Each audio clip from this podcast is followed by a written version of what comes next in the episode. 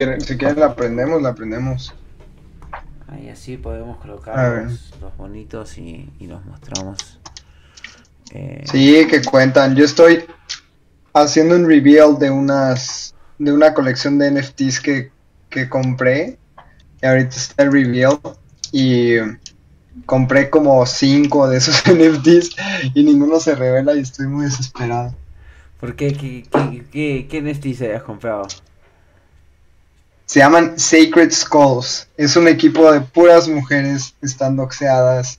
Este está, está muy cool. A ver, miren, ahí les va. A ver, muestra. voy a poner acá. Son. Es un equipo de puras mujeres. E hicieron arte bien interesante de unas eh, calaveras. ¿A dónde las pusiste? Entonces vean. Y se, se están vendiendo carísimas. Estoy compartiendo la pantalla. A ver. Ahí dice, transmisión en directo. A ver, no me aparece. A ver, sí, ahí está. Transmisión. No, no me aparece, che. Vean. Oh. Yo sí, la estoy, yo la veo, ¿eh? Sí, a ver. Sí la ven, sí la ah, ven. ahí está. La transmisión, ahí está, listo, ahí está. Ahí está. Ahora sí, para que esté cargando. Ahí está, listo, ahora sí, go. es un equipo de mujeres eh, la verdad es que diseñan impresionante. Y ahorita están tirando OpenSea porque todos quieren hacer reveals. Pero vean, estas son las colecciones. Y el rarity está súper alto. Está súper, súper interesante. Igual ahora, ahora yo veo tu Discord. price es como de punto 3. Lalo, estamos viendo tu ah. ventana de Discord. Yo no sé si alguien. Ah. A ver, entire Quizás screen. estaba solo compartiendo esa pestaña. Listo, pues vean, les voy a enseñar la colección que estoy minteando. Se llaman Sacred Skulls. Y es un equipo de un montón de mujeres súper, súper buenas y diseñaron todo esto como a mano. Eh, fue, fue muchísimo ruido por todos lados. OpenSea se está cayendo porque nadie quiere, o sea, todos quieren ver qué les tocó, etcétera. Entonces esta es mi, mi tarde, así me divierto. Pero bueno, vamos, vamos, vamos, tres pasos para atrás, Lalo. Hola. Vámonos tres pasos para atrás. ¿Qué tal? Yo ya estoy. Sí, sí, sí, ya estás ATR, boludo. Eh, para, ¿Cómo están todos? Muchas gracias por invitarnos acá a la juntada, muy divertido. Lalo, Lalo. Bueno, ¿quieres presentarte, Lalo? ¿Quién es Lalo? Claro. Eh, yo soy Lalo Crypto, soy head de Crypto en, en Mobi, el quinto banco más grande de Colombia.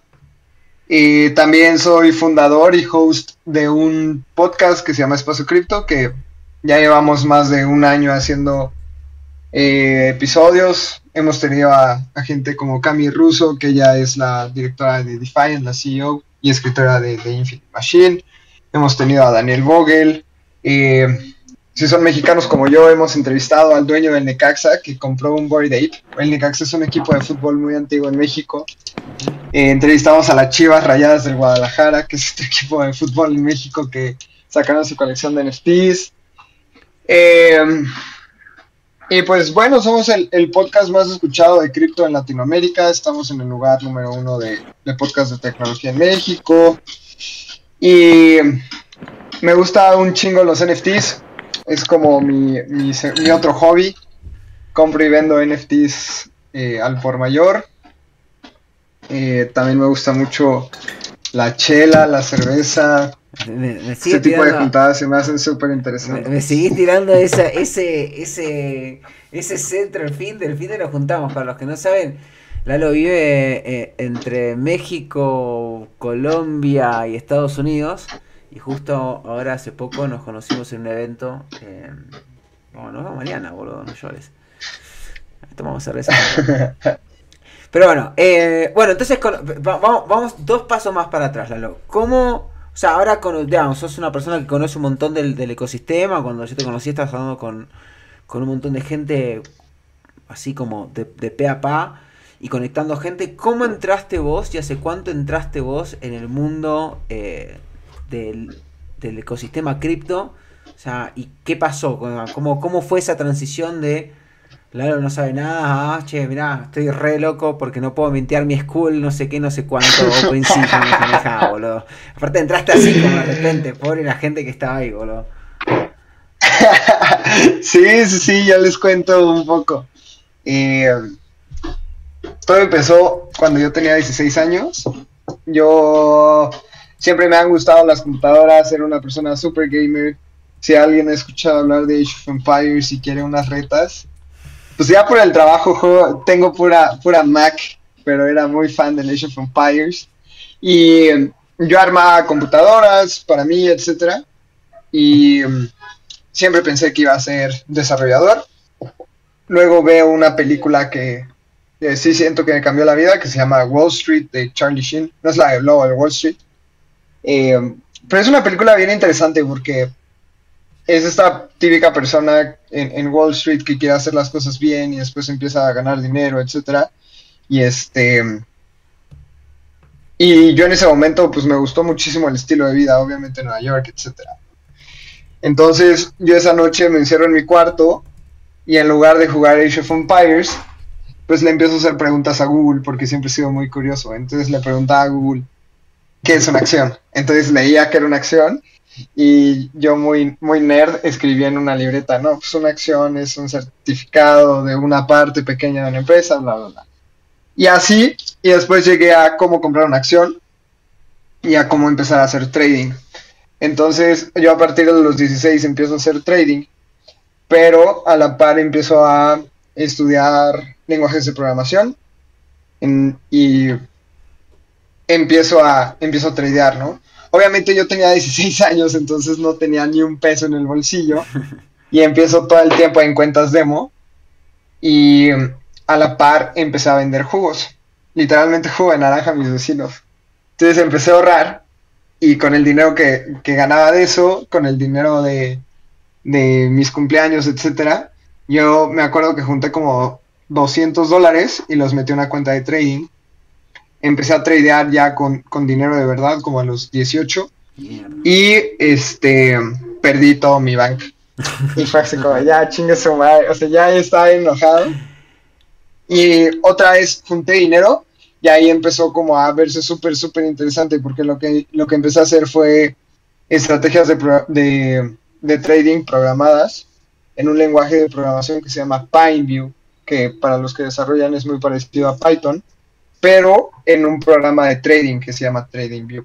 Entonces, como que empecé a unir ciertas partecitas de mi curiosidad en programación, en trading, y en 2016, fue hace cinco años, yo tenía 20, este, me presentan esta cosa que se llama Ethereum, que son contratos inteligentes, y yo no entendía, no entendía nada, y me decían, es que imagínate que vas a poder quitar a los a los actuarios y cuando compres una casa todo va a quedar en la blockchain.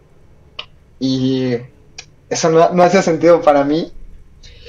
Y esta persona me dijo, te voy a regalar un Ether para que veas qué onda. Yo me acuerdo que estaban como en 15 dólares. Fue antes del hack de la DAO, que la DAO era es otro cuento, pero literalmente hackearon más del 15% de la red de, Ethereum.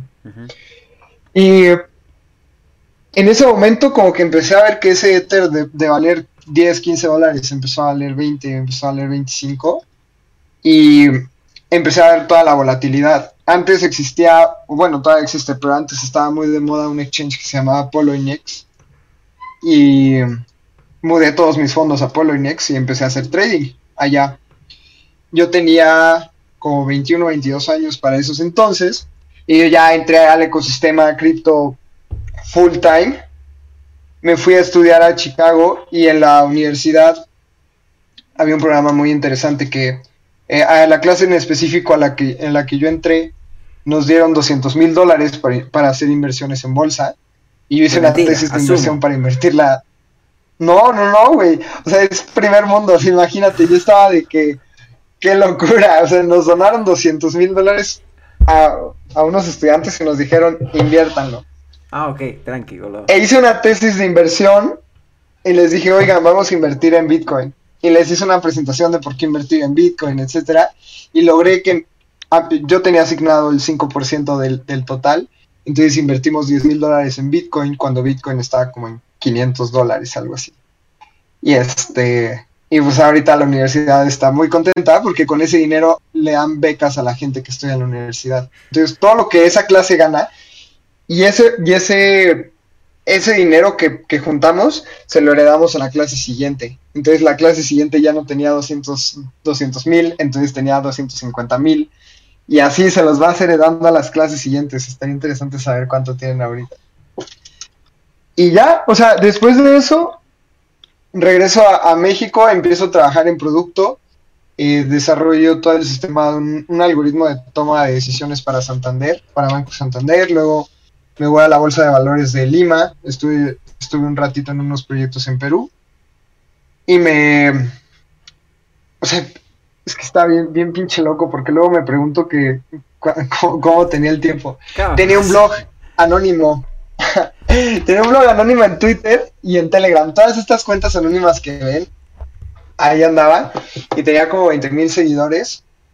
Y cuando mando mi currículum a Bitso, que Bitso es el exchange más grande de México y Latinoamérica, pongo ahí mi cuenta de Twitter. Y quien era mi jefe en Bitso, la ve y me dice, ay, ¿a poco tú eres este, esta cuenta en Twitter, no? Así como, no te creo ni madres. Y ya le publiqué un GIF, así que hello. Y dice, ah, no, pues ya. Entonces, esas son varias de las lecciones que he aprendido. Si, nos ponemos a reflexionar, eh, yo no entré a Bitso por, mi trabajo de programación y por mi trabajo eh, de product owner, sino más bien entré a mi al trabajo porque yo ya había demostrado que tenía más de cuatro años sabiendo de cripto y pues realmente publicaba cosas ahí este, pues de valor para la audiencia y ahí fue cuando, cuando mi jefe me dijo, oye, pues si eres esta persona, vente a trabajar con nosotros. Entonces, a partir de eso, cuando yo contrato gente, etcétera, no me importa si acabaste la primaria, más bien enséñame qué has hecho en la vida. ¿Y esos, primera, esos primeros artículos de qué eran en particular? O sea, ¿eran como noticias? eran ¿Qué, qué eran exactamente? Pues era un poquito de todo. Por ejemplo, eh, yo hablaba mucho de trading, entonces daba estrategias de trading, hacía unos hilos y les decía, hoy les voy a enseñar cómo utilizar el MACD y, y hacía un hilo de 10 tweets. O escribía todo un artículo de la mentalidad que tenía que tener un trader. O de repente pues me aviento mis memes como en mi cuenta actual de Twitter. Hay un, dato curioso y, y, sean, no sean tan ingenuos esas cuentas de, Twitter anónimas se compran y se venden al por mayor cada mes. O sea, yo vendí la mía por una por una cantidad de dinero y ahora tengo otra, ¿no? Que ya al, final es tu marca personal y ya no la volveré a vender, pero esa cuenta era anónima. Y si yo me revelaba, pues ya había, ya había dicho como muchas cosas que, que no me gustaría que fuera dentro de mi, de mi marca personal, pero una cuenta de Twitter bien hecha vale vale más que el mejor currículum que lo que sea de LinkedIn. Totalmente, bueno, pues no sé si sabías, pero el, indirectamente o directamente casi todo nuestro equipo vino por parte de Twitter. Eh, la única persona que no vino directamente por Twitter fue Josué, que es un ecuatoriano. Chicas, está soltero, es un momonazo, si quieren ahí, developer. Eh, eh, y Josué vino por un grupo de WhatsApp que fue creado por Twitter, que fue creado por el, por el loco de contexto, ¿lo ubicas? Ah, no, no, no. Víctor Cortés, ¿puede ser? No, no lo conozco. Bueno, sí, por ahí, por ahí vino, por ese lado. Em, pero bueno, nada, o sea, sí, casi todo vino por ese lado. Pero ¿qué, qué empezaste a hacer, digamos, ahí en, Bits al principio, digamos? ¿Qué estaba haciendo contenido, growth? Eh, ¿en, qué, ¿En qué parte te, te pusiste? No, yo, a, mí me, asignaron como product manager porque ya había hecho producto. Eh, entonces, todo el producto de swaps, o sea, cuando tú compras y vendes una cripto en, la wallet, yo estaba asignado a, a, ese producto en específico. Entonces, digamos que te asignan desarrolladores, diseñadores, yo tenía gente de data science y este...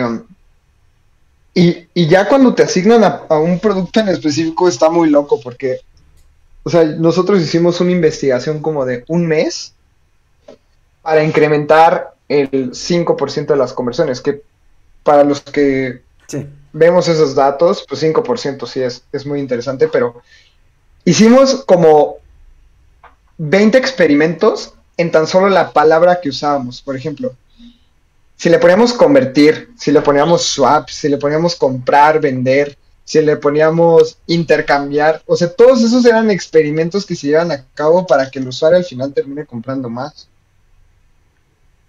Ya temas muy, muy, muy clavados de producto y estadística y etcétera. Muy, la verdad es que a mí me apasiona mucho, soy muy clavado en ese tema. Y hoy en día, digamos, eh, más allá de, Ahora vamos a hablar acerca de las aplicaciones en sí, pero hoy en día tu, tu rol, ¿cómo lo definirías y qué es lo que más te gusta y lo que no tanto y que extrañas de, la época de Lalo puede hacer hilos anónimos en Twitter y putear a la gente?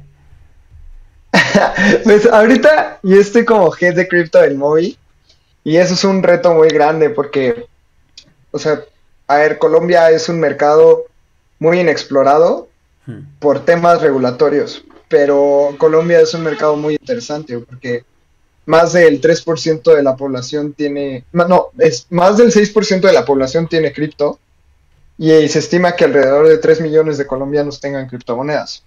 Pero ni siquiera hay, hay un exchange o un player que tenga un mercado grande. Por ejemplo, Bitso tiene el 95% del mercado de México y eso no pasa en Colombia. Entonces, a mí cuando me buscan eh, para sumarme a Mobi, me dijeron, pues tú tienes el reto de ser el CEO de cripto y lo que necesites. Y yo estoy bien agradecido con el equipo en Mobi porque literalmente yo puedo tomar cualquier decisión que sea para crecer el equipo de cripto. Y aunque yo llevo dos meses, veo, veo saltos muy, muy interesantes. La próxima semana sacamos a producción un nuevo producto muy eh, que a mí me gusta y después estamos creando ahí cosas medias locas. Lo que más me gusta, me encanta el diseño, aunque soy muy malo, me gusta juntarme con los diseñadores y ver lo que están haciendo, etcétera. Eso, eso me gusta un montón. Me gusta mucho el tema de coordinación de equipos. Creo que es súper, súper importante y de repente en empresas de tecnología es complicado coordinar gente. Y, y la creación de productos. O sea, yo vengo de ser product manager y me gusta muchísimo como, o sea, que me digan, oye, saca una wallet, ¿no? Por ejemplo, como es Velo. Que, tú le digas a, tu product manager, oye, haz una wallet. Y ya tú te desentiendes, tú, Edwin, te vas, este, estás viendo temas regulatorios, juntas con inversionistas, etcétera, y al product manager le dejas el producto y lo hace y deshace. es como, es el chef de la, de la cocina. Y eso me gusta. Y la neta lo que me caga y lo que odio hacer, pero pues es súper necesario, es temas regulatorios. De repente me tengo que aventar y leer contratos de 30 páginas con un lenguaje que nadie usa, que siento que nada más ese lenguaje es para para sentirse académicos o intelectualmente más interesantes. sí, güey, a, mí, a mí díganme si, si sirve o no, si se puede o no se puede, y siempre que tengo juntas con el equipo de, de riesgos, yo les digo, a ver, mi chamba es ser creativo. O sea, yo, yo voy a encontrar la manera de ser más creativo para hacer las cosas y su trabajo es, este, pues ver, ver si puedo ser creativo o no, pero para mí el, el cielo es el límite y hasta que me diga riesgos, oye, no, no puedes eh, convertir eh, Bitcoin a yuan y al yuan pasarlo a rupia y a rupia traértelo por una transferencia con XRP y lo sacas, pues mientras me diga el equipo de riesgos que no, yo voy a ser creativo que pueda hacer. Entonces creo que eso es lo que más me caga, que, el equipo de riesgos hace, hace, muy bien su chamba, entonces me dicen que no puedo hacer muchas cosas. Y hablando si por mí fuera, todo el mundo ya sería DeFi, güey. Sí, bueno, pues nada, o sea, el tema es que con los problemas que tenemos en, eh, de, la, de los de los puentes entre layers, boludo, la verdad que todavía no estamos tan ahí, boludo. No, estaríamos tan ahí. Son los hermanos Bright viendo a ver si no nos rompemos, si no nos la pegamos. Pero un poco pensando en esto, digamos, y, abstrayendo más allá del producto, hoy en día, lo ¿cuál es para vos la aplicación de blockchain que te parece más interesante y que le ves mucho más potencial? O sea, decir, che, bueno, esto quizás con un buen UX, con un buen o una buena product manager, sacamos algo bien piola. Me, gusta, me gusta muchísimo el tema de, de Layer 2. O sea, un Polygon me, encanta, me encanta Polygon. Hago todas mis transacciones en Polygon. Eh, cuando yo firmé con Mobi, les dije, yo firmo con ustedes, pero si me pagan todo con, en cripto. Entonces yo, yo recibo todo mi dinero en cripto y pues tengo que ser muy creativo para, para vivir con en ese tipo de cosas. Entonces utilizo mucho Layer 2, eso me encanta. Pero la otra son los NFTs, o sea, y no, no es por el hecho del arte, o sea, una, una imagen sí puede valer muchísimo, pero también entiendo que el arte es un sector, es un lujo para muchos, que realmente no es necesario, ¿no? O sea, a ver, si, si yo soy alguien que gana el salario mínimo, ni de pedo me va a poner a ver qué NFT compro, ¿no? Hmm. En, en, cuestión de arte. Pero ¿qué pasa si yo gano el salario mínimo y soy un artista excelente y mi arte en Colombia no la aprecian tan bien como aprecian en Europa, como la aprecian en España? Y cuando yo estaba entrevistando muchos artistas de NFTs para el podcast, ellos me han contado que las eh, todas las casas de subastas a veces se quedan hasta el 70% del dinero de lo que gana el artista. Porque se aprovechan de esa oportunidad de que, bueno, pues soy un artista colombiano de escasos difusión. Estoy... Sí, güey, o sea, ellos te dicen, no, es que yo te doy difusión, yo te traje a España para vender tus cuadros. Pero, o sea, poderle dar esa oportunidad a cualquier tipo de artista se me hace súper importante.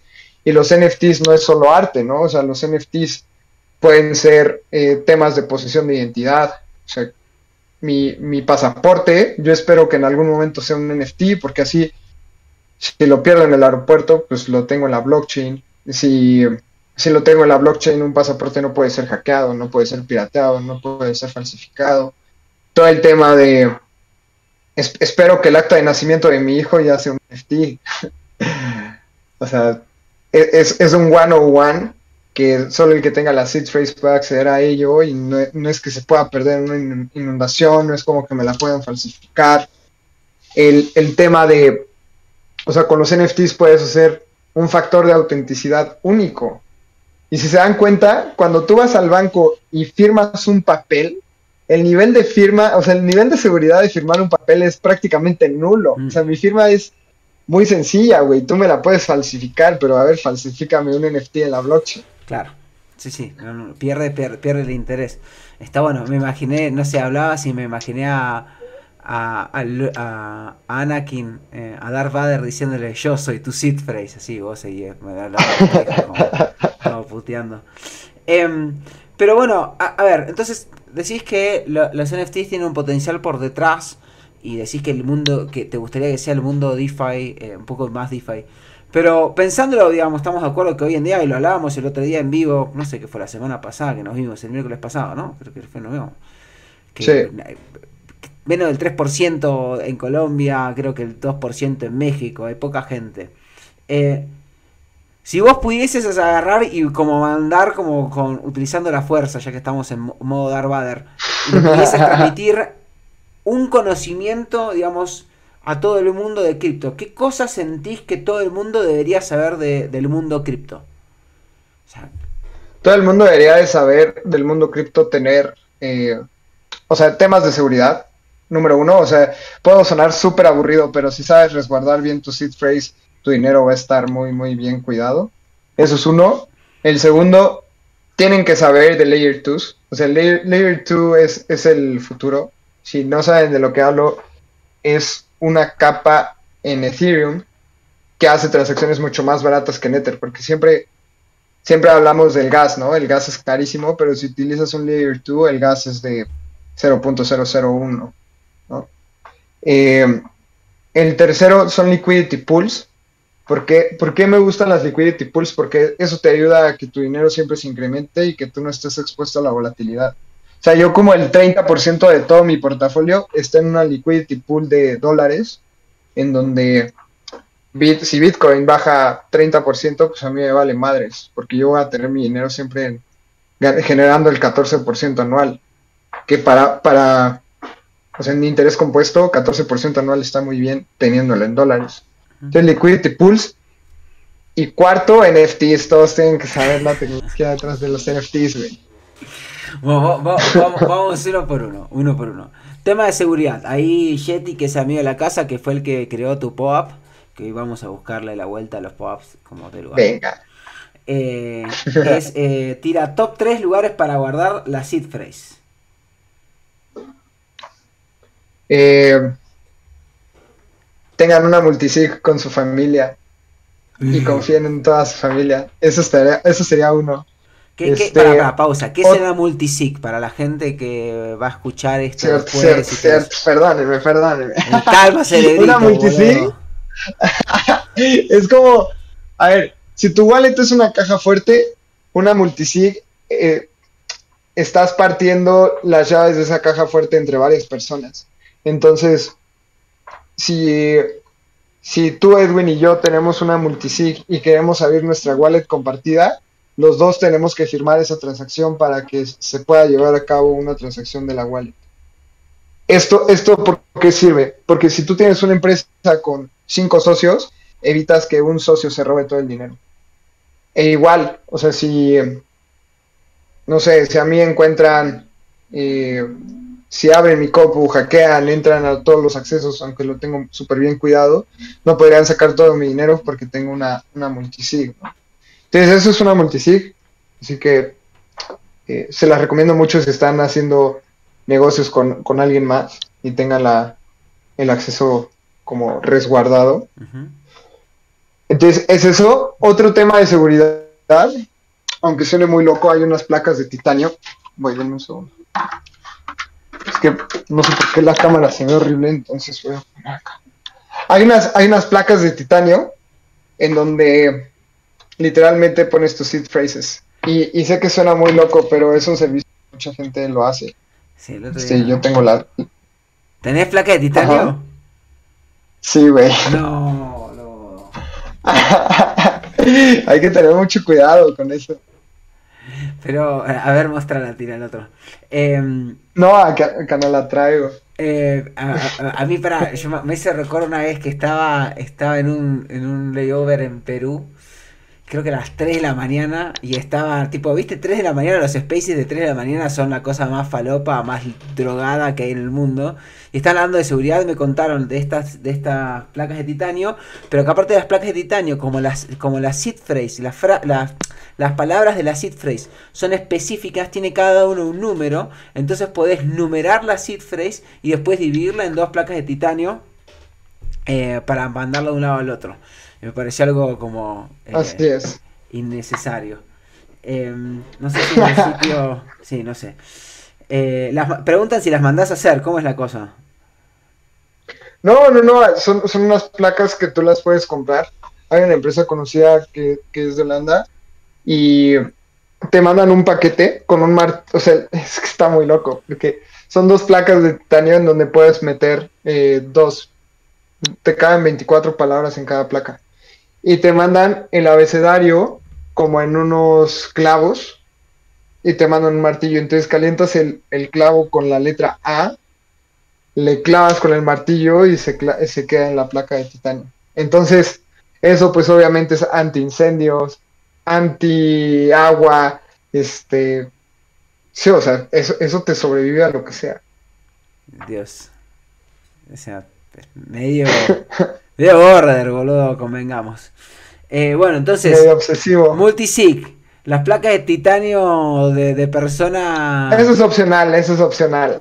Y otro, y un tercero. Eh, tengan un, un hardware wallet.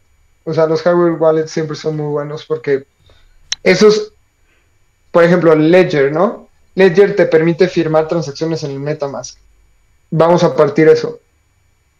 Cuando tú, haces una transacción con tu MetaMask, te pide eh, hacer una, una firma de la transacción. Si tú lo tienes con un Ledger, entonces tienes que conectar el Ledger a tu compu y lo confirmas. ¿Eso?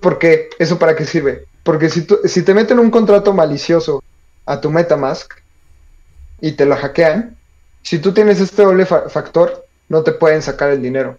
Pero si tú no tienes este doble factor de autenticidad, puedes perder todo el dinero que tengas en tu MetaMask. Entonces, eso, eso es súper, súper recomendado. Una hardware wallet te puede costar 80 dólares, 100 dólares, que para la gente que, que va empezando, tal vez sea una inversión dura, pero creo que es, es peor perder todo el dinero que tengas en una wallet, ¿no? Entonces creo que eso Sí, es súper importante. Total. Em, estábamos en el mundo de las cosas que deberían saber. Ya dijimos, hablamos de seguridad. Después hablaste de. ¿Qué otra cosa todo el mundo en cripto debería saber? Todo el mundo debería saber de cripto. Perdón, mi hipo. De Liquidity Pools, ¿no? Hablamos también. Liquidity Pool. Va- vamos por partes. Para, primero te voy a hacer una pregunta que tira Polso que está ahí. Dice: ¿No recomendás una wallet caliente? Entonces. Ah, una wallet caliente normalmente son las que están en los exchanges, ¿no? Sí. O sea, si te recomiendo tener todo tu dinero en un exchange, no. Una wallet caliente, pues es tenerlo todo el tiempo online. Entonces eso te hace que sea más, Vulnerable. más fácil hackear. Y no, o sea, tú, mientras más tengas en una cold wallet o, o bien resguardada, siempre va a ser mejor. Cool. Eh, no, dice, no, en MetaMask sin hardware wallet, digamos. Sí, sí, MetaMask también es una hot wallet técnicamente hablando. Bueno, pero igual, Sí, sí, es una hot wallet igual. O sea, hot wallet está conectado a internet, cold wallet no está conectado a internet, básicamente. Es así, va- va- vamos a hacerlo muy simple. o sea. hot wallet depende de Fivertel, o sea, está recagado de todas maneras. Fivertel es como, you know, es como telecentro. Eh, entonces hablamos de Liquidity Pools. Liquidity Pools, ¿por qué Liquidity Pools? Y, y cómo, aparte, para, vamos, después vamos a hacer esa, esa otra parte, porque acá, eh, nada, te cuento que, que llenaste, son pocos los que lo han logrado, pero llenaste completamente todos los, los espacios, nadie puede entrar, hay un espacito más ahí. Em, pero acá es gente que más o menos sabe del tema, entonces se entiende. Pero ahora vamos a Liquidity Pulse y después te voy a hacer la pregunta de, de rigor de cómo hace para llegar esto a la tía Marta y al tío Jorge. Pero venga. vamos a, a la Liquidity Pools. Uno, ¿qué son? De forma bien simple. Y dos, ¿por qué son tan importantes? A ver, eh, igual y podemos empezar por la número dos. Es importante invertir tu dinero. Entonces, sí, ese es el, ese es el motivo principal y es importante hacer crecer lo, lo mucho o lo poco que tengas. Siempre es valioso que, que incrementes su valor. Ahora, ¿qué es una liquidity pool? Para no hacerlo tan, tan técnico y financiero, tú tienes dos pares. Por ejemplo, Bitcoin y Ether. Cuando tú vas a un exchange descentralizado como puede ser este Uniswap, SushiSwap, etcétera, todos los swaps. Cuando tú tienes Ether y quieres conseguir Bitcoin, tú haces un- una solicitud para, para conseguir el Bitcoin, ¿no? Y eso pues de algún lado tiene que salir. E igual, cuando tú tienes Bitcoin y quieres Ether, de algún lado tiene que salir. Cuando tú haces un liquidity pool, pones estas dos criptos y, y pones a tradearlas. O sea, cuando la gente quiere comprar Ether, pues tú le vas a vender e- e igual del otro lado. Y estos son algoritmos de programación de gente muy interesante, en donde además de que tú pones tus criptos al servicio de este sistema, y además ayudas a que la adopción sea masiva y que sea mucho más fácil comprar y vender en, en el tema DeFi, en lugar de, de un exchange centralizado, tú ganas un rendimiento. Entonces, hay liquidity pools de todos los pares que se pueden imaginar. Si tú tienes Ethereum y quieres vender este Polygon, etcétera, o sea, ahí hay un rendimiento. Y a mí, a mí personalmente me gustan mucho los, los liquidity pools de stablecoins. ¿Por qué? Porque al final no te va a importar tanto si tienes USDT o USDC, tú vas a generar un rendimiento aproximado entre el 10 y el 14% anual. No estás expuesto a la volatilidad de Bitcoin, entonces si Bitcoin se va a la mierda, pues tú todavía vas a tener ahí dinero. Y este y siento que es la manera más más sencilla de generar rendimientos pasivos. Ahora, ¿cómo se lo cómo, puedes entrar si, si no eres una persona altamente conocedora de, de cripto? Yo recomiendo muchísimo una aplicación que se llama Zapper, Zapperfy, Z-A-P-P-E-R.fi. Y Zapier es una wallet en donde tú conectas, bueno, no es una wallet, es un dashboard. Porque una wallet es lo que es Velo, pero esto es solo un dashboard para visualizar, así que no compiten. Este, tú conectas tu MetaMask y te dice, ah, está, tienes 100 dólares en Ethereum, lo quieres meter una, en una liquidity pool y ahí seleccionas la liquidity pool que quieras, le pones invertir y listo. Esa es la manera más fácil de hacer para invertir en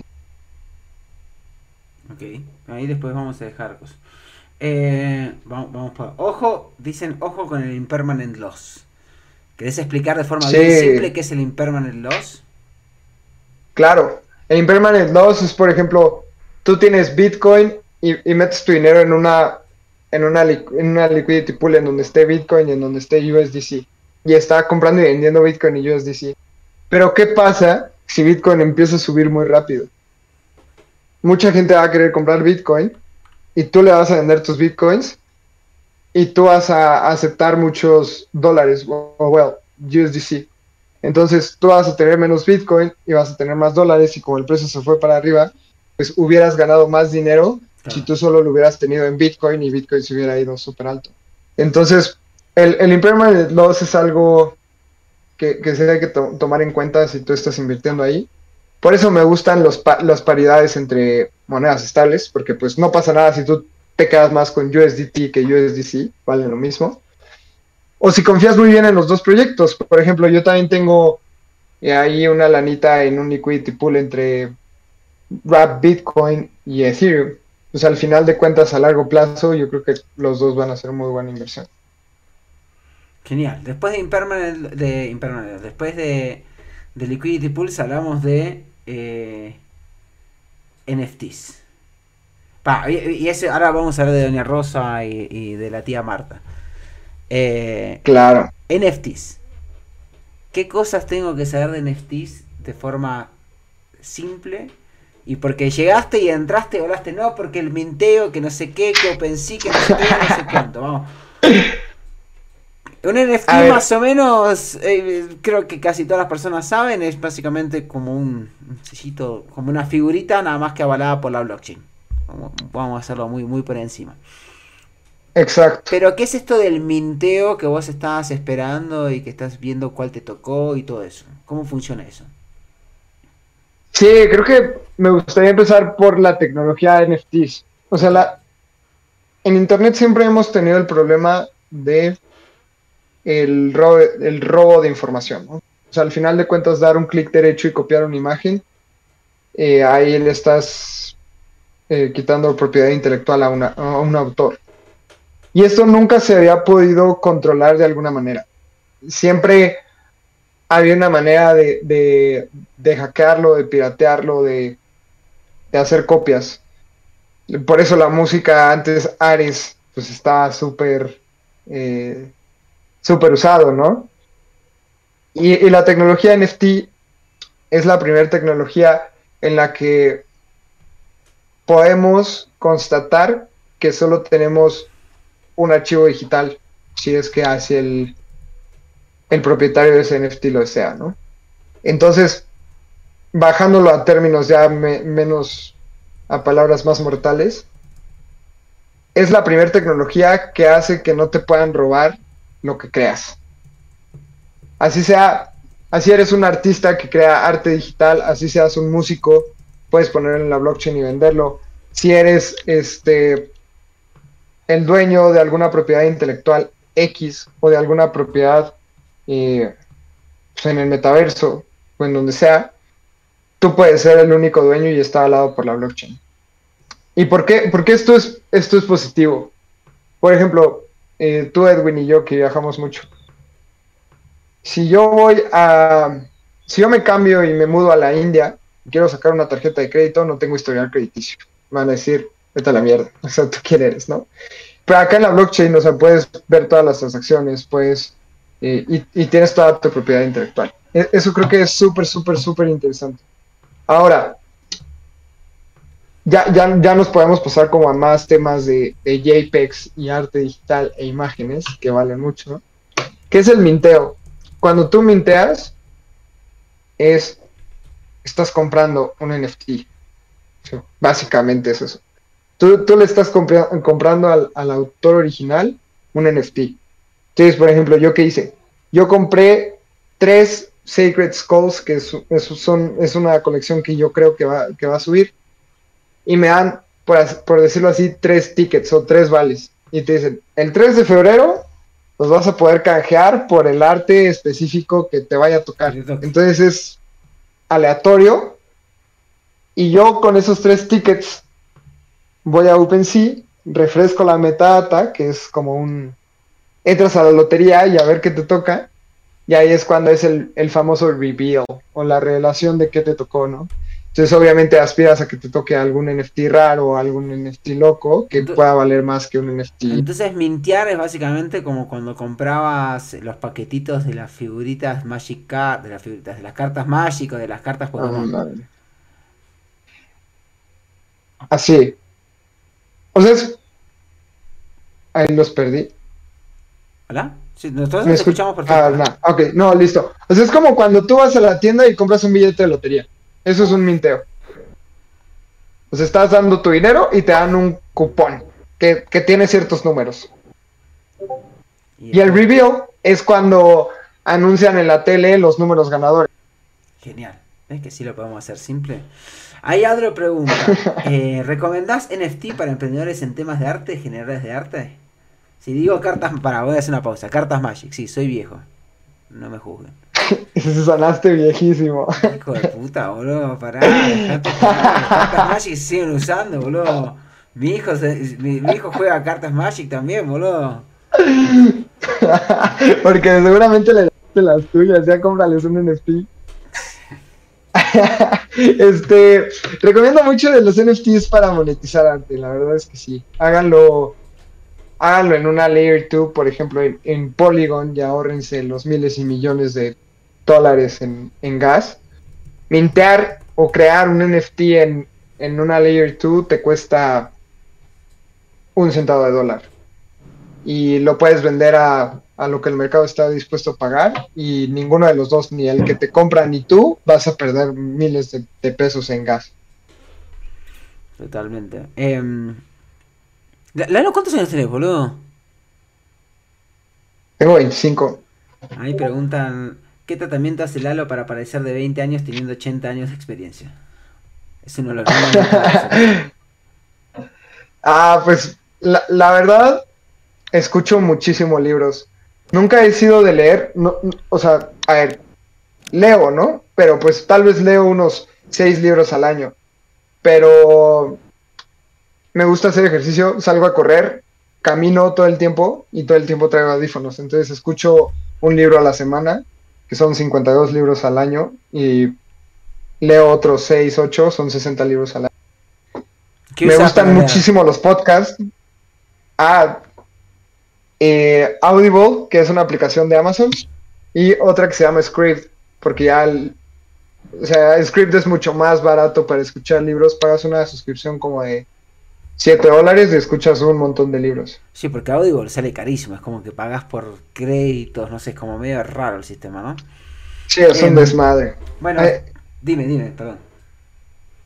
Vayan a Script slash espacio cripto y van a tener una suscripción de Script por 20 pesos.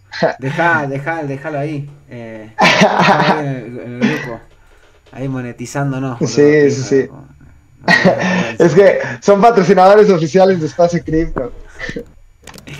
Y escúchame, el- ahora pensando en eso ya, tipo tres libros que una persona, vamos a hacerlo así, tres libros para la tía Marta de blockchain, tres libros para el Lalo que recién está comenzando, el Lalo Falopa que está jugando con 200 mil dólares como si no fuese el precio que nos cobran por comprar la provincia del Chaco más o menos, o, o alguna otra provincia argentina, y tres libros para una persona que ya estaba más avanzada y que ya sabe de Impermanent 2. Así, son nueve libros. Nueve libros, está bueno. A ver, para alguien que va empezando, le recomiendo el pequeño libro de Bitcoin. Es un, es un libro pequeño que te explica Bitcoin. este. The Infinite Machine, que es un libro que escribió Camille Russo, que es la la directora de, de Defiant, la CEO de Defiant, una gran amiga. Y está bien padre porque me gusta mucho ese libro. Es una combinación entre El Señor de los Anillos Mm. y entre Big Bang Theory. Entonces son, son unos nerds que crean Ethereum y te cuenta toda la historia de cómo eh, se crea Ethereum y es bien interesante, se las cuento rapidísimo. Hay, hay nueve fundadores de Ethereum. Vitalik tenía 16 años y dice, quiero crear este sistema, este, esta supercomputadora. Entonces empieza a viajar y empieza a conseguir las personas.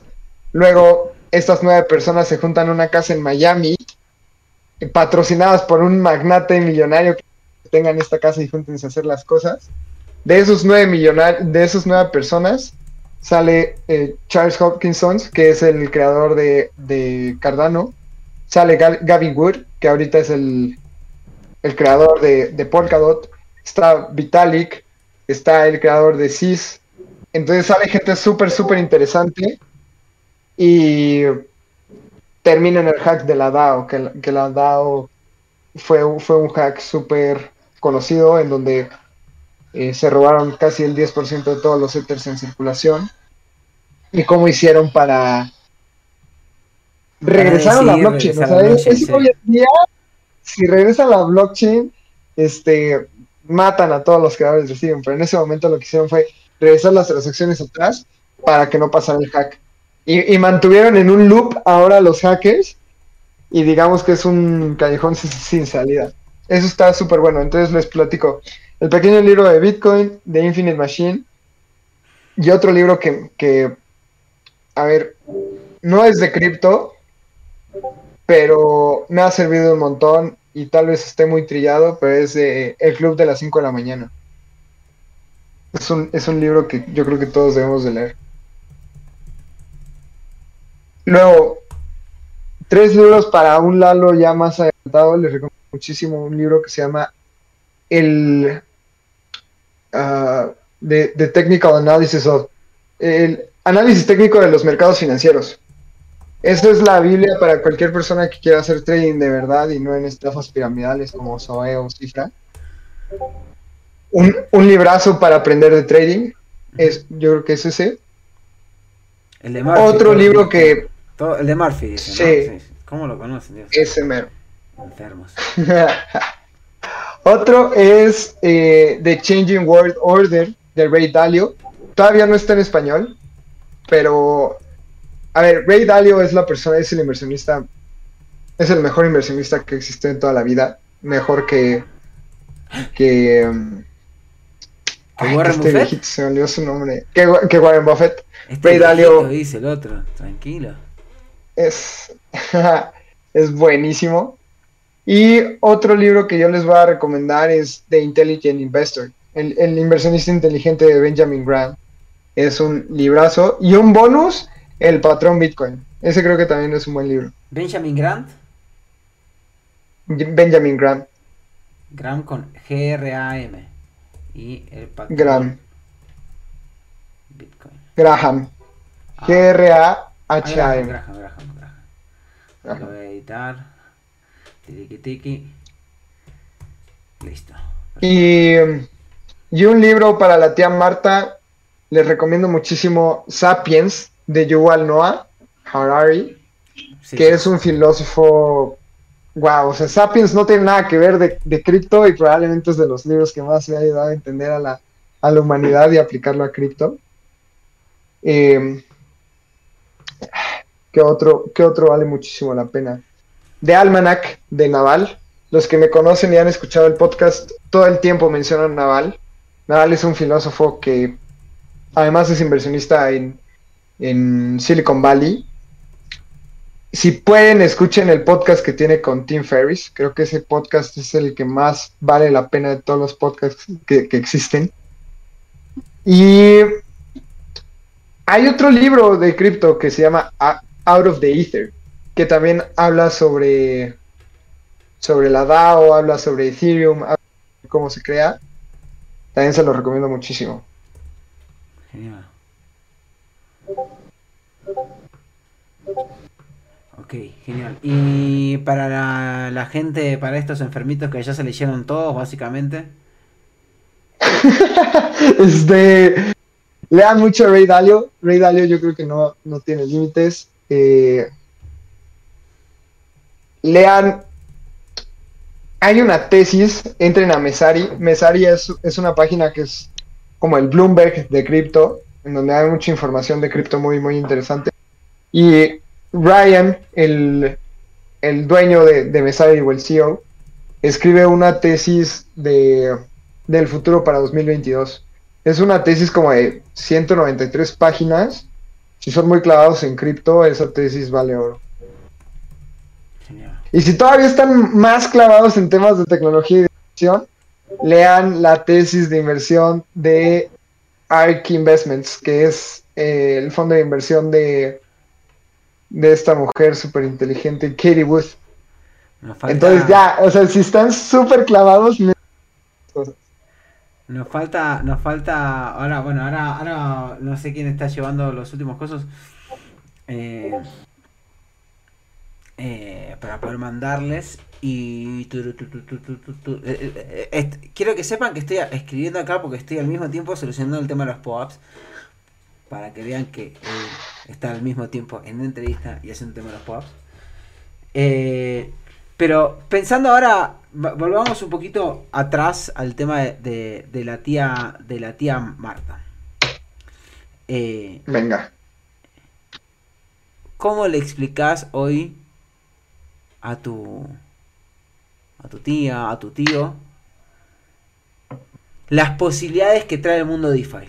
Estamos de acuerdo, DeFi es algo interesante para el futuro.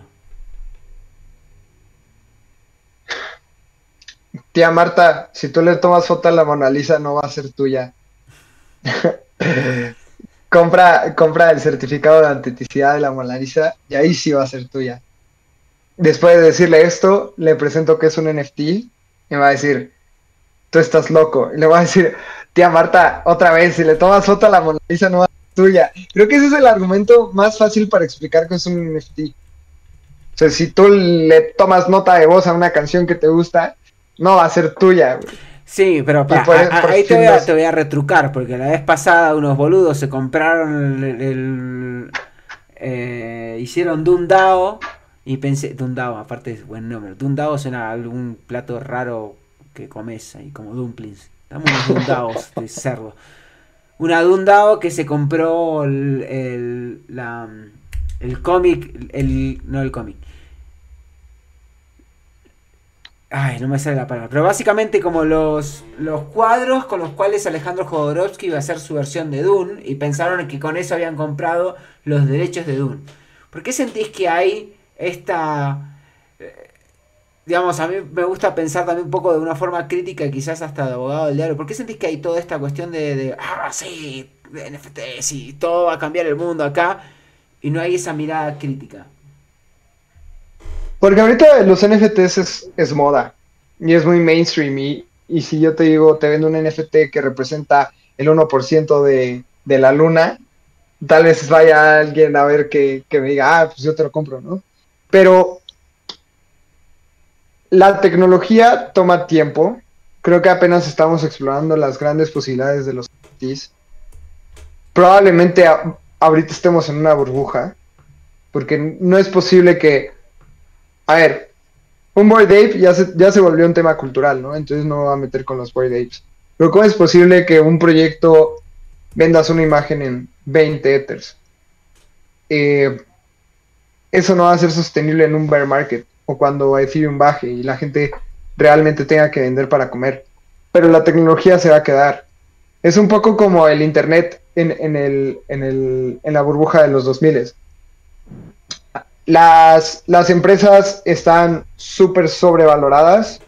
Eh, por ejemplo, Mark Cuban, que Mark Cuban es alguien que está en Shark Tank en Estados Unidos. Mark Cuban es dueño de de los Mavericks de Dallas, que es un equipo de básquetbol, pero él vendió su empresa sin haber generado un dólar como en 150 millones de dólares, cuando 150 dólares, millones de dólares era como un billón de dólares de ahorita.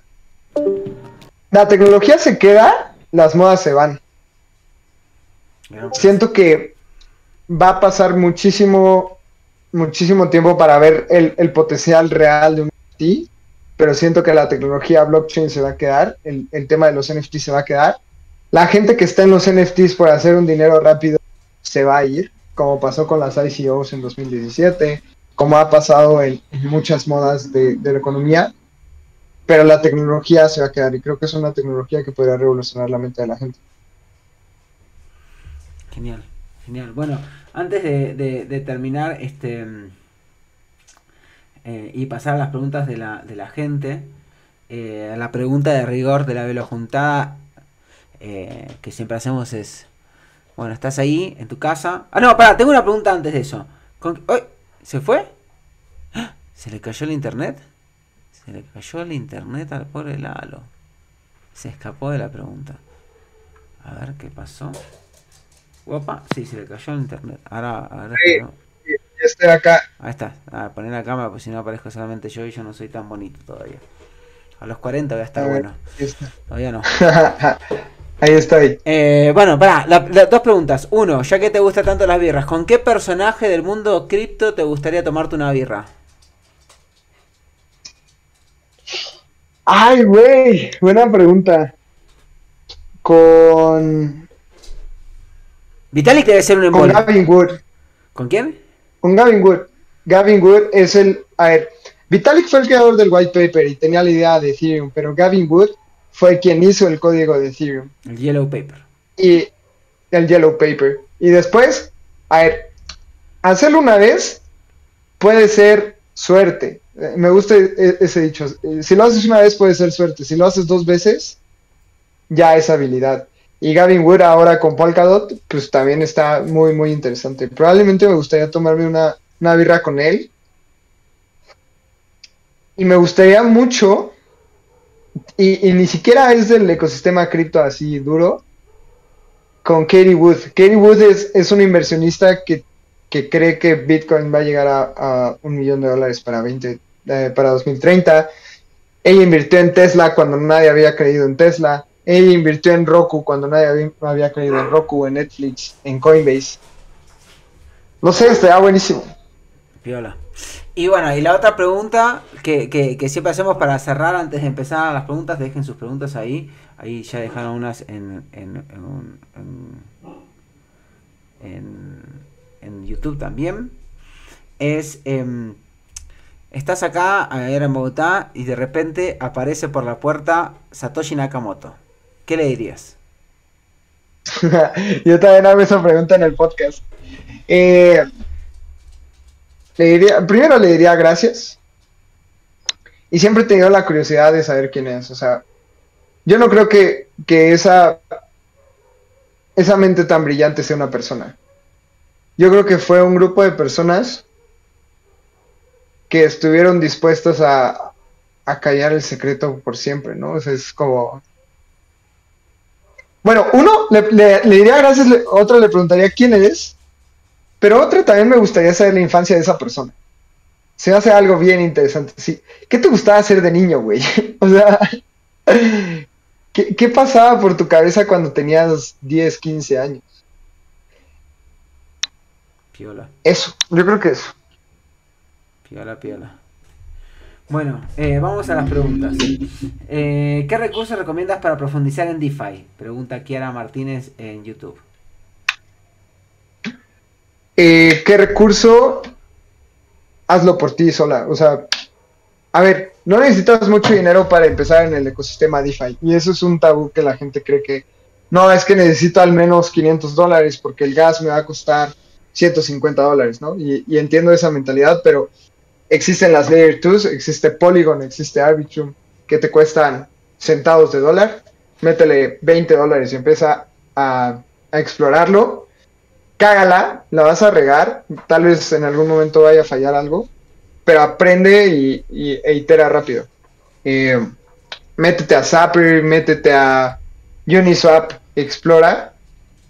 Seguramente cuando hagas tu primer swap, cuando compres tu primer NFT, cuando este proveas liquidez o pidas un préstamo descentralizado, algo en tu mente va a hacer clic, algo en tu mente va a decir, ya entendí por qué tanta gente está tan loca por esta tecnología y, y adéntrate, o sea, es como andar en bicicleta, no vas a aprender a andar en bicicleta leyendo libros. Está buena, ¿no? Eh, Romy, que es como la, la chica más zen que tenemos, eh, pregunta, ¿y vos, Lalo? ¿Qué querías ser de niño? Pará, pará, se lo pregunté porque él quiere preguntar a Satoshi qué era de niño. Yo quiero saber qué quería Ya ser sé, de boluda. niño. Déjame boludearte. No, porque tenía contexto, Sí, che. tenía contexto, ya sé, boludo, eso también, pero déjame boludearte un poco. Si no, ¿qué? A ver, yo, yo que quería ser de niño, quería ser basquetbolista, pero pues crecí mido 1.70, entonces evidentemente no pasé a nada. Pero siempre me ha gustado mucho los deportes y eso, o sea, basquetbolista me, me encantaba, pero pues ahora, ahora lo que más me gusta es proveer libertad financiera a la gente, ayudar a eso. Y así sea haciendo producto, así sea creando un podcast, así sea platicando con ustedes un rato, ojalá les sirva esto. Cool. Em, preguntan, eh, ¿hold o trade? Eh, hold si no sabes tradear y tradear si no sabes holdear. A mí me pasaba mucho que yo holdeaba mierda, o sea, era como, leí un proyecto y, wow, esto está buenísimo, ¿no? Y era un proyecto súper scammy que yo no sabía hacer, este, análisis fundamental y apenas leía, esto va a revo- revolucionar las finanzas como las creemos y ya, le metía ahí dinero y hold. Y tengo una wallet de 2017, que yo ahí invertí en un montón de ICOs, en, la, en la fiebre de los ICOs, y literalmente esa wallet vale 3 dólares. Yo le había invertido pues una cantidad interesante por ese momento y vale la wallet 3 dólares. Entonces, no sabía holdear, sabía tradear. Y después empecé a entender muchos fundamentales y, ya sabía en qué invertir y hacer hold. Y el trading me empezó a generar muchos problemas de ansiedad. Tuve muchísimos problemas como, o sea, no, no podía dormir, tuve ataques de ansiedad, etcétera, entonces me retiré un poco del trading y, supe hacer muy bien hold, pero eso, o sea, si, si no sabes holdear, tradea, no, no, no, si no sabes ninguna de las dos, no hagas ninguna de las dos, primero aprende lo que haces, holdea, y si, y si aprendes a tradear, tradea. Genial. Eh, pará, tengo una pregunta al respecto también. Eh, ¿Cómo haces para mantener, ah, antes de pero, ¿cómo haces, porque es algo que no se habla mucho, ¿cómo haces para mantener eh, la salud mental considerando nada, el, FOMO constante que hay y el trade y el NFT nuevo y la nueva colección y cosas? ¿Cómo, cómo lo manejas a eso? Es un reto, yo creo que es el, es el reto más grande que tengo personalmente. O sea, a ver, hay miles de proyectos súper interesantes día con día. Eh, también es válida la pregunta, ¿qué pasa si esto se da la mierda? Eh, también es muy válido el tema de, oye, quiero gastarme el dinero que he ganado. E- Es, es un reto, eh, mentalmente he tenido que ser muy fuerte. Personalmente tengo eh, sesiones con una coach, eh, es una coach para personas de alto rendimiento, entonces yo hablo de una a dos veces a la semana con ella. Hago ejercicio diario, eso me sirve un montón. Intento meditar al menos tres veces a la semana. Trabajo mucho con mi salud mental. Correr me sirve muchísimo, si no corro tengo ansiedad dura.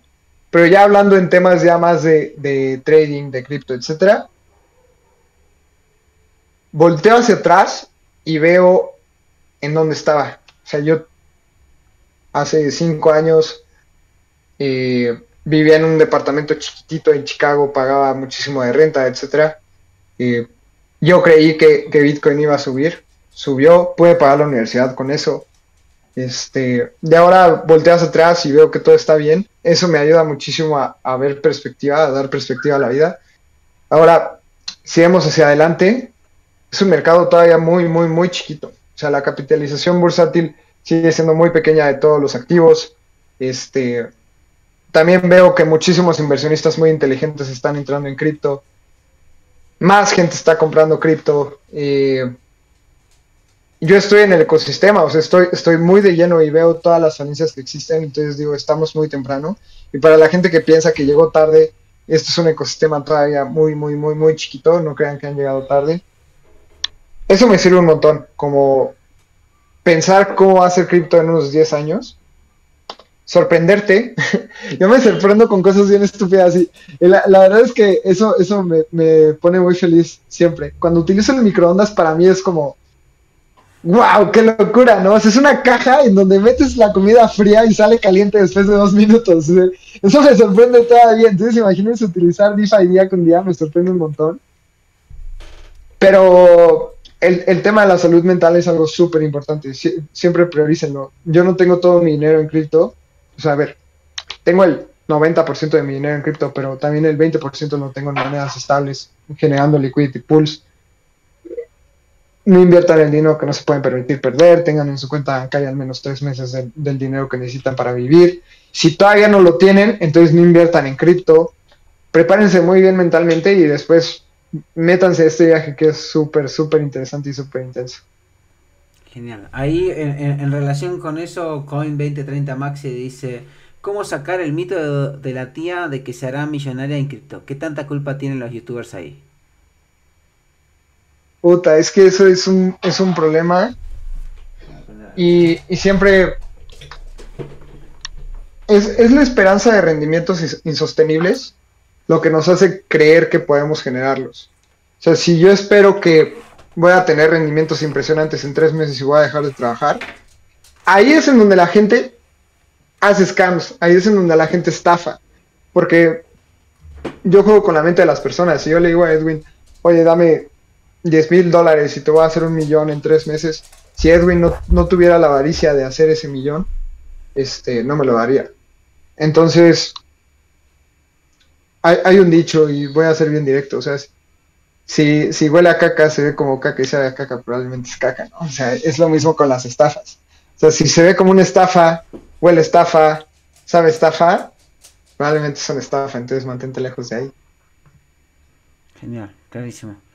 Eh, nada que ver, pero tengo ese uso de HM. Sí, lo tengo hace como 3, 4 años. Mi esposa dice que lo tengo que tirar. Eh, papá dice, por ahí había una que me gustaba, que era... ¿Cómo se puede hacer NFT de una canción? Pregunta Ariel P. Eso está bueno. Eh, ve a OpenSea, minteala, o sea, puedes subir un archivo, ya puedes subir eh, JPEGs, puedes subir, creo que MP3, entonces está yendo de la gente lo sube.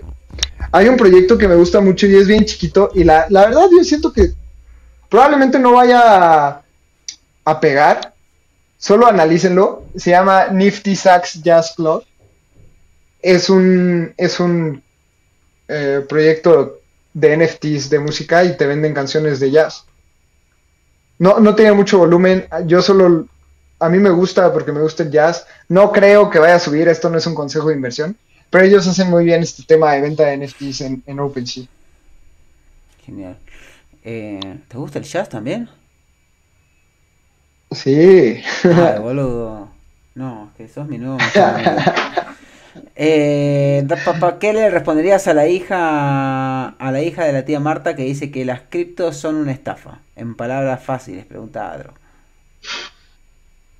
Palabras fáciles le diría, hey hija de la tía Marta, no entiendes la tecnología, o sea, utilízalo. Y, y ya, o sea, hablando en serio, si quieren eh, evangelizar a la gente en temas de cripto, hazle un favor, ábrele una wallet, transfiérele dos dólares y le mira, te voy a mandar dinero. Envíale dos dólares, que los reciba y después mándame de regreso. Cuando utiliza la tecnología, algo en la mente hace clic que dice esto tiene sentido. También, también entiendo a la hija de la tía Marta que ha estado, ha sido estafada miles de veces, pero la gente que es estafada es porque no quiere aprender. O sea, si yo le digo a Erwin, oye, pásame 10 mil dólares, yo te voy a hacer y no me hagas preguntas y, confía en mí, es problema de Edwin. O sea, al final, la neta la cagó. Pero regálale el pequeño libro de Bitcoin, recomiéndale el mejor video de YouTube. Y si la hija de la tía Marta ni siquiera quiere invertirle 10 minutos a ver un video de YouTube, probablemente no la puedas convencer. Y eso, pues, como dijo Satoshi, si no tienes tiempo de entender la tecnología, entonces yo no tengo tiempo de explicarte. Em, unas preguntitas más y ya cerramos. Así te dejamos que tenés una cena y no te quiero joder la cena. Y nos tomamos las birritas, te prometo. Venga. ¿Qué tipos de NFTs tenés en tu colección y crees que las fotografías digitales o analógicas son un buen comienzo para hacer NFTs? Sí, cualquier, cualquier tipo de, de fotografía o, o imagen es buena para empezar a hacer NFTs. Explora el ecosistema, crea un NFT y después te vas a dar cuenta que eso está muy cool. Después, a ver, lo que más vale detrás de un NFT no es el arte, sino es la comunidad detrás. O sea, si, si Justin Bieber, si Eminem, si Eva Longoria, si eh, Jimmy Fallon no tuvieran un Boyd Ape, pues probablemente Boyd Apes no valdrían lo que valen hoy. Y es quién está detrás del proyecto. Eh, eso es lo que más cuenta. Y, en mi experiencia eso es lo que, lo que, lo que más vale. O sea, yo sí invierto en muchos NFTs. Hay un proyecto que se llama C01, que yo le tenía mucha, mucha fe. Y después de, después de la revelación del minteo, de creación de los NFTs, los devs y los moderadores se desaparecieron como por tres días. Y dije, esto es una estafa. Entonces, ya después aparecieron los moderadores y dijeron, no, estábamos trabajando. Pero para mí lo que más importa es una comunicación correcta del equipo, que haya una comunidad detrás, eh, que hayan eventos, que la gente quiera ser parte de esa comunidad. Creo que Velo lo está haciendo muy bien y eso es algo que, que siempre exploro. Las comunidades son lo más importante. Si no, si no hay una comunidad detrás de Velo, Velo se muere mañana porque no tiene, no tiene gente que lo use. Entonces, es lo mismo con los NFTs. ¿Qué NFTs me gustan? Puta, un, un montón. O sea, hay proyectos bien interesantes. No me gustaría mencionar porque siempre todos los NFTs que yo compro se van al carajo y, no me gustaría que la gente perdiera su dinero. Pero, uff, no, me gustan un montón. Eh, varios, varios, varios. Exploren el, o sea, si quieren explorar un, un ecosistema inexplorado de los NFTs que creo que puede ser buena inversión, es el ecosistema de la música. Music NFTs es el futuro. Viola. Bueno, gran, gran cierre, Lalo. Bueno, nosotros. Quédense ahora que vamos a elegir este. Eh, eh, ahí está, señorita. El maker de la semana, Edwin. Te ¿Qué pasó? presento a Hablando de Lalo, NFT. esta es Romy. Romy Lalo. La Rubí. Eh, Eh, bueno, hablando de NFTs, y ahí muchos está ejemplos y mucho todo, pero nosotros damos eh, un POAP por semana al meme maker de la comunidad. Ellos están todos los días mandando memes muy creativos y bueno, la comisión evaluadora de memes los nomina y la comunidad tiene la palabra final y votan acá en vivo en tres minutitos y elegimos el ganador. Y ese ganador se lleva un POAP. Para el que no sabe es Proof of Attendance Protocol. Eh, el ganador con ese token va a tener beneficios en el futuro que los vamos a otorgar en un futuro pronto. Eh, todavía no se saben.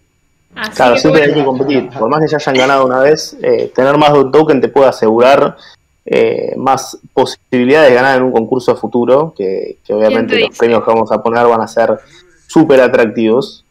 Así, Así que obviamente cada semana no olviden mandar sus memes. así que bueno, ahí tienen un poquito de ejemplo lo que es la utilidad de los NFT también, ¿no? O sea, ustedes tienen como esa estampita, esa estrellita en su wallet que en el futuro la van a tener solo los ganadores eh, y con ella van a poder acceder a beneficios. O sea, es algo, ¿cómo decir? O sea, no, no- no se puede copiar o fakear. Aparte, obviamente, de llevar el título honorífico de Meme Maker de Velo a donde quiera que vayan. Yo quiero ver unos memes, enséñenme memes de Bien. Eh, vamos, ¿querés scrollear un poco las Sí, sí, opciones? eso es cierto. Para, a todo esto, ¿Querés compartir eh, pantalla? Yeti, Yeti Dale, tiene compartí. razón. eh, la Compartí dos. persona que. Dale, comparto. Yeti tiene razón. Quien tiene pop de Meme Maker tiene la Velocard asegurada. Eso es cierto. Y, y- y también cuenten con, con retweets míos de los medios más chidos que tengan. A ver, tírale. Eh, ¿Está compartiendo pantalla, Pollito o no? No me. Si pueden, compartan ustedes, porque no me está dejando compartir por algo de la configuración mía del sistema. A ver, a voy a compartir, pero se me va a morir todo. ¿Vos viendo el mío, sí. Ahí está. Ah, ¿podés? Bien. Está perfecto. Pará, dejo de compartir. Listo. Confirme que están, lo están viendo. A ver, déjame ver. Ahí. Ay, ay, ay. Se vio una punta. Ahí se ve perfecto. Ahí está. Perfecto.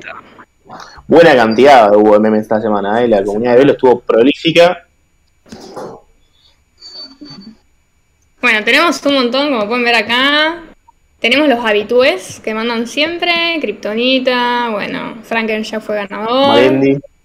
Malendi, Malendi. Siempre, siempre lo juntaba en vivo, aparte nunca por YouTube. Es verdad. Roger, obvio. En fin, la verdad que hubo muchísimos, no, no nos vamos a detener porque se va a hacer eh, súper, súper largo. Lo que sí vamos a hacer es mandar los nominados. Eh, Exactamente. así ustedes ya pueden eh, ir votando. Yo lo voy a cortar la pantalla porque van a ver si no. Eh, recuerden que voten a dos, como mucho, porque si no perjudican la, Y con corazón, no, No, me lo por loco, favor, no, me lo vuelan loco al pobre Yeti, boludo. Para que yo ya. Bien, bueno. Malendi, por favor, no te nos ofendas, no, no, no vas a seguir robando Los, van a poner, los vas a poner acá, ¿no? En, Ahí está. Ah, perfecto. Entonces, Bien, ahí está el primero. Now 310. Pará, pará, voy a compartir pantalla. Voy a romper mi Sí, computadora, boludo. A ver, ya déjanos ver los memes. Ahí va, ahí va, ahí va. Avisen cuando puedan ver. Listo. Ahí mandé los nominados a Velo Juntada, ¿eh? Ahí está. Los nominados a Velo Juntadas son este de Now, 310. Che, se viene la Velo Cartel 21. Ya te dije, loco, que sí, Vot- sí, no persiga. Voten solo con corazón, no voten con otro emoji, please. Rem, cuando ya no sabes con Sí, quién que vas a si no nos complican la- el recuento después. Este, este es mi voto, este tiene mi voto, eh. ¿En dónde están? ¿En qué canal están? En Están en Velo Juntada. Juntada, Lalo. A ver, a ver, a ver. Tenés un voice y tenés un channel, ¿no? Ah, listo. Y, a, y a Yo Kiara, quiero y a votar. Kiara Martínez que nos preguntó eh, el otro día, un poco, bueno, más allá de lo que dijo Lalo acerca del CB, em, que puede ser un Twitter, también eh, hace poco Crypto Chica hizo un muy buen Spaces, solamente hablando de cómo entrar a trabajar en, en, en cripto, que te lo recomiendo que de estar por ahí en un podcast, para que... bueno, peleadísimo, a ver, tenemos 8, Tricky... ¿Ya votaste, Lalo? No, es que estoy, estoy viéndolos. Eh, El, el de acá pondría mi velocar si tan solo tuviera está buenísimo. no el- El primero es de una serie argentina, así que probablemente no lo entiendas. Es de una serie muy Sí. típica. Fabri, por Bueno. favor, no te nos ofendas. Ya va a llegar el bull market. Vos seguís insistiendo. Vos fue, Fabri. Bueno, Roger no para de levantarla con pala. Hay que hacerle otro meme maker. Yo a, a todo este bucoso, eh, yo creo que Roger ya necesita su propio Su propio pop, uno que diga pop que de diga Roger. Roger, claro, nivel Roger, meme maker y Roger de la semana. bueno, claro ganador por segunda vez. El al primer Meme Maker. bicampeón. El primer bicampeón, nuevamente. Maker de Velo. Maker de la semana. Felicitaciones Roger. Bueno, después te vamos a estar mandando por privado el link para que claimes tu segundo pop. pop. Eh, se ve que no, no- no está presente ahora. Sí, igual, igual me parece que no puede cambiar otro pop. Hay que hacerle un pop porque ya, ya tiene el pop. O sea, hay que hacerle un pop ah, de no puede vez. No puede tener dos del mismo. Pues ese- Va a tener Ah, bueno. un pop igual, digamos. Y sería, Sí, sería poco Velo de nuestra parte darle un pop igual a la Hay que, hay que hacerle, hay que hacerle otro pop. Un Que va a ser básicamente Genial. pollo, pero en vez de ser así, va a ser como. Hermoso. Bueno, sigan participando. eh, sigan dejando volar su Llega creatividad. la frase sigan participando. ¿vale? Es fuerte. Eso no es muy velo de mi parte, De ¿verdad? vuelta a la Cero tapita, Velo. eh, sigan, participando. Eh, muy bien, perfecto, perfecto. Gracias a todos por participar y nos vemos la semana que viene. Gracias, Lalo. Gracias. Oigan, me gustó mucho su comunidad, es muy divertido. Voy a, Voy a venir todas las de juntadas a, a ver los memes. Venite. Dale, y Yo lo único, uno también. lo único Tenemos que, que- te que pido, Lalo, son dos cosas. Uno, a- algún día llévatelo a Manu a hacer una entrevista. Eh, A mí no quiero que me hagas una entrevista, pero sí quiero tener uno de los avatares copados, boludo, porque están muy buenos esos avatares. Ay, yo también, sí. Gracias. No, esos, de hecho, esos no son los de mi podcast, son de, son de otro que se llama DeFi en español, de Anthony Chávez, que es un amigo. Nosotros vamos a lanzar los nuestros, eh, pero sí, está, están buenísimos. Y me encantaría, me encantaría. Hagámoslos. Me encanta, me encanta su comunidad, síganle, síganle dando, creo que están haciendo un excelente trabajo, tienen una cultura cripto en español que probablemente nunca la había visto en ningún lado y síganle dando, que, que creo que esto está buenísimo. Creo que, y a ver, no me lo mal- malentiendan, o sea, el producto es bueno, pero su comunidad es otra onda. O sea, su comunidad es, es de talla mundial. Gracias, vieja. Bueno, eh, Lalo, nosotros nos vemos en unas horitas mañana a almorzar. Saco fotos y las pongo ahí también en la juntada para que vean. Chicocas, chicocos, lindo verlas y verlo con sus lentes de psicópata asesino. Dios. Y bueno, nos vemos la Que semana que estén muy bien todos. Ahora, chao, chao. Ahora, ahora velo el pop. Dale el segundito, ahora ya les voy a dar el pop. Listo. Abrazo. Chao, chao. Adiós. Chao. chao.